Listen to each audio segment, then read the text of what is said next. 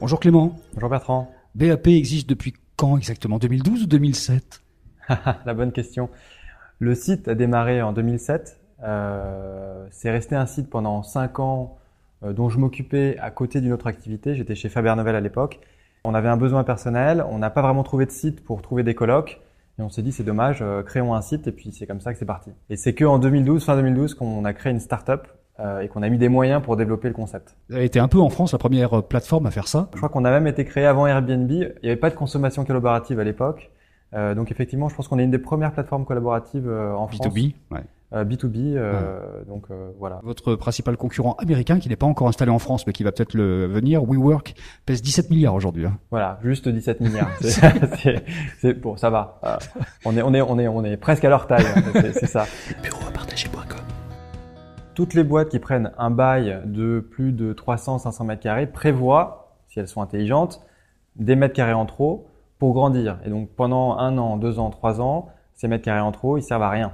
Donc c'est là où intervient BAP pour remplir ces espaces. Et là, vous avez eu plus récemment un Eureka en vous disant, mais ça pourrait marcher cette histoire-là avec les sociétés foncières et tous les espaces disponibles avant travaux, en fait. Voilà, Eureka. Euh, exactement, on s'est rendu compte que les propriétaires laissaient euh, en jachère, en, en vacant, des espaces comme celui où on est aujourd'hui euh, pendant des mois, voire des années, voire euh, beaucoup d'années. Euh, il y a, on estime, à peu près euh, 4 millions de mètres carrés qui sont vides euh, à un moment T. Euh, et donc ces espaces, ils servent à rien. Donc nous, on a décidé de les prendre en gestion. On va voir ces foncières, on leur dit, laissez pas ces espaces vides. Nous, on les prend en gestion et on partage le revenu avec ces, euh, avec ces foncières. Donc ici, à deux pas des Champs-Élysées, c'est une foncière qui possède ça et ça aurait été vide normalement. Tout à fait, ça s'appelle le groupe AMA, on, on les connaît tous. Et donc nous, en attendant, on remplit avec plein de startups. Ici, il y a une quinzaine de boîtes euh, et on partage le revenu avec Groupama et on héberge plein de startups sympathiques. Donc ça donne du bail précaire, on imagine, avec des tarifs plus intéressants.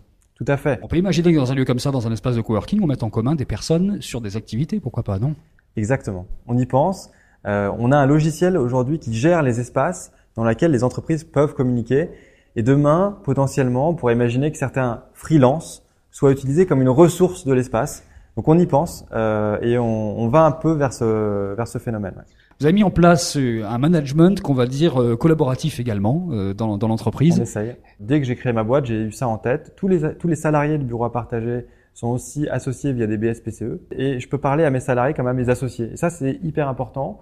Et on essaie de trouver quelque chose qui est voilà, plus collaboratif et qui ressemble aussi à notre activité. On est une boîte qui met, euh, qui crée des espaces collaboratifs. Donc, il faut aussi qu'on soit collaboratif dans notre management et dans notre façon de faire. Ça, change tout. Ça change tout. Euh, on est dans un esprit qui n'a rien à voir.